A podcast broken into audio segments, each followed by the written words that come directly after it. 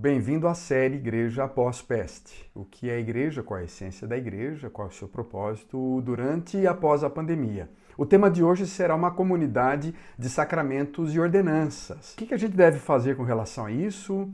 O que a gente deve parar de fazer pós-peste com relação quando a gente pensa em sacramentos e ordenanças? Então, participe agora, se inscreva no meu canal.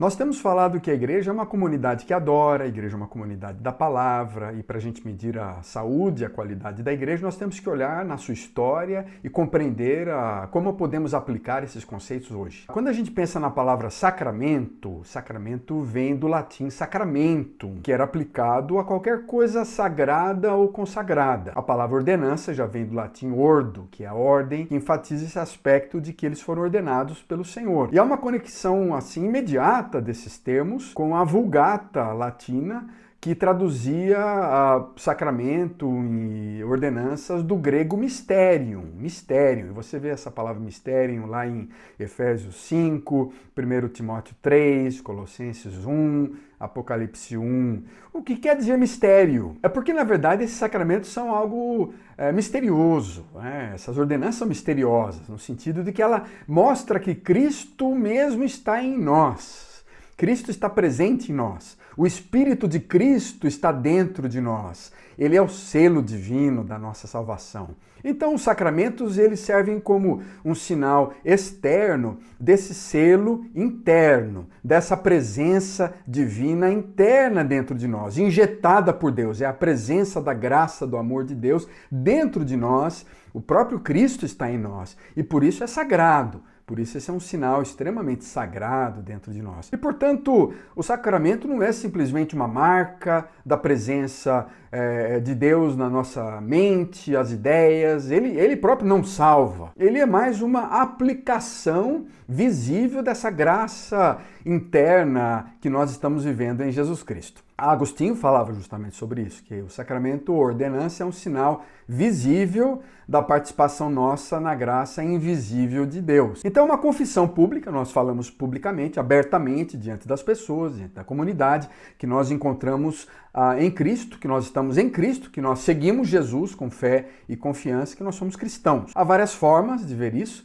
tanto de batismo quanto a ceia. E eu queria falar do batismo em primeiro lugar. Imediatamente eu quero dizer que a quantidade de água varia. Há três métodos muito comuns da imersão, da aspersão, da efusão. Isso é secundário.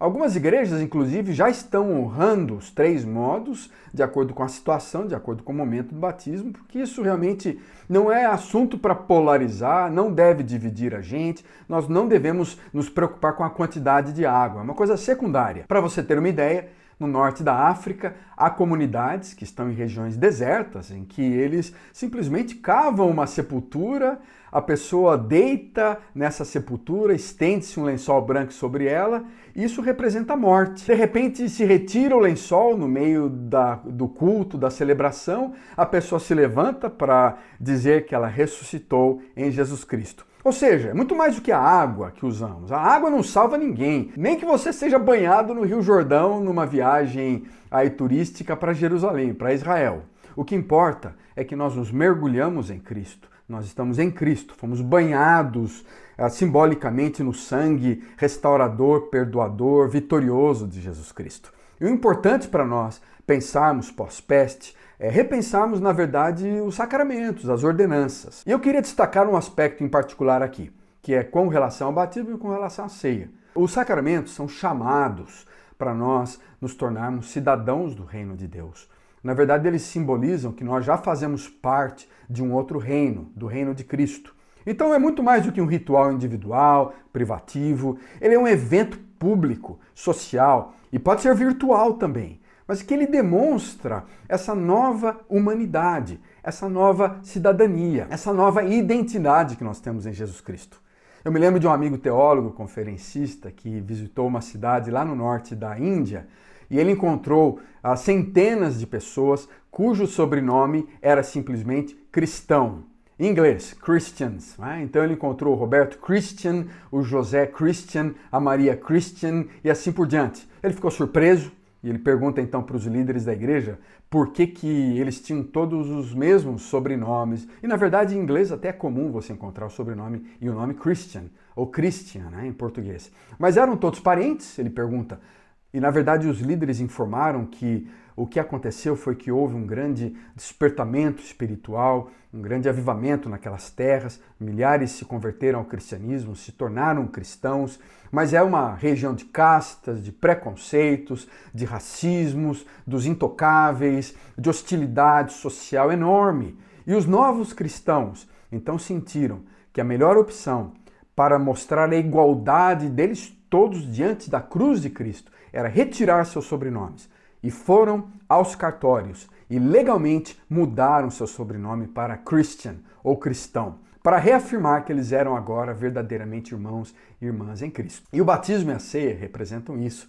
E a água do batismo, nesse caso, se torna muito mais consistente e tem mais substância do que o próprio sangue da família. Portanto, o batismo é muito mais do que aquele símbolo da quantidade de água. O importante é que nós, homens e mulheres, em todo o mundo, localmente ou virtualmente, estamos unidos a Cristo, reunidos espiritualmente em Jesus Cristo Somos agora pertencentes a uma nova cidadania, uma nova comunidade, temos uma nova humanidade, em que a nossa classe social é secundária, que as nossas castas são secundárias, a cor da nossa pele vale pouco, as tradições históricas, culturais, a nobreza familiar vale muito pouco. Nós fomos todos reconciliados, estamos protegidos debaixo da pessoa de Jesus Cristo e há igualdade na cruz. Portanto, esse debate sobre onde batizar, como batizar, quando batizar, a quem batizar é totalmente secundário quando a gente pensa nessa teologia bíblica. Além de cidadãos brasileiros, nós somos cidadãos do reino de Cristo fazemos parte de uma outra cultura, onde todos foram nivelados na cruz. Então esse ritual de passagem, ele é mais uma analogia, ele, ele demonstra esse alinhamento nosso com a pessoa de Cristo, a vontade de Deus, com a obediência ao Evangelho, com esse desejo nosso de expressar e viver essa nova humanidade que nós temos em Cristo. Além de cidadãos brasileiros, nós somos muito mais cidadãos do reino de Cristo isso implica em constante questionamento à nação, constante questionamento às polarizações, aos preconceitos, à falta de justiça, à falta de igualdade. Precisamos viver esse amor de Cristo sem hostilidade, sem ódio, sem racismo. Todos somos um em Cristo, todos somos cidadãos do reino. O Evangelho exige isso, o mundo necessita dessa pregação que o batismo é um chamado para se tornar cidadãos do reino de Cristo. Além disso, o sacramento, ordenança da ceia do Senhor, da Santa Ceia, é uma celebração que mostra essa comunhão dos cristãos que estão unidos ao corpo de Cristo. Somos um em Cristo. Paulo dá várias instruções específicas sobre isso, os evangelhos falam sobre isso, eles falam que a gente precisa evitar a discriminação, a separação, o preconceito, examinar a nós mesmos, avaliar nossos relacionamentos uns com os outros e viver em amor. Isso é fundamental quando a gente pensa na ceia. Estamos unidos em Cristo, somos irmãos uns dos outros, irmãs umas das outras. A questão dos elementos, então, se torna secundário, pão e vinho. Isso é um assunto que pode ser contextualizado, deve ser avaliado de forma cultural. Né? Você em casa, virtualmente, pode estar fazendo isso de uma maneira um pouco mais simplificada. E na verdade, quando a gente pensa geograficamente, em regiões do mundo da África, da Ásia, não há vinho. Em vilas remotas lá do interior dos indígenas, não há ah, trigo. Então se usa-se mandioca, se usa-se guaraná, o café é usado, a água de coco tem sido utilizada em várias partes do mundo. O que é importante notar é que são elementos da natureza, da terra, são matérias-primas do dia a dia, da natureza que nós temos que cuidar. A ação de comer, beber é algo natural, humano, mundano, é hora de comida, é hora de refeição. E você percebe que vários dos grandes sermões de Jesus Cristo são feitos e compartilhados na hora da refeição. Porque Deus está interessado no dia a dia, na comida, na, nas coisas básicas que os homens e mulheres têm. Inclusive, é hora de agradecer pela vida, pela saúde, pela comida e a forma com que Deus sustenta o nosso corpo e sustenta a nossa alma. Então a gente come do pão e bebe do vinho, lembrando isso, que Jesus está em nós, Ele está cuidando e sustentando nossa vida. E da mesma forma, a questão se a ceia é celebrada dentro ou fora do prédio é secundária. Ah, os cristãos podem se manter em comunhão distantes, em, em igrejas casas, nos ribeirinhos amazônicos, nas, nos encontros virtuais. Como o batismo, a ceia é muito mais desse chamado para viver como cidadão do reino de Cristo. E cristãos, então, fazem parte dessa sociedade redimida, transformada, onde o amor, o perdão superam a hostilidade, o ressentimento, as mágoas e o ódio. Somos irmãos e irmãs em Jesus Cristo, estamos unidos a Cristo, estamos em Jesus Cristo. Então, concluindo, essa igreja do batismo e da ceia precisa proclamar uma nova ética social.